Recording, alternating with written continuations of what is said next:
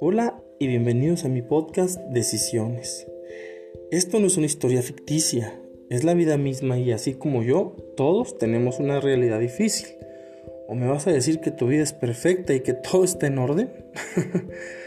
Esto es vivir, así que me gustaría conocerte, intercambiar ideas y salir de la negación de aceptar que mucho de lo que se encuentra a nuestro alrededor está bien o está mal. Y tal vez estamos equivocados en cualquiera de nuestras dos decisiones.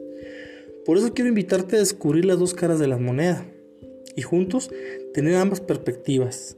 La decisión que tomes siempre será tuya, pero quién sabe, tal vez esta sea la manera de hacer un mundo mejor y más consciente. Mi nombre es Israel. ¿Cuál es el tuyo?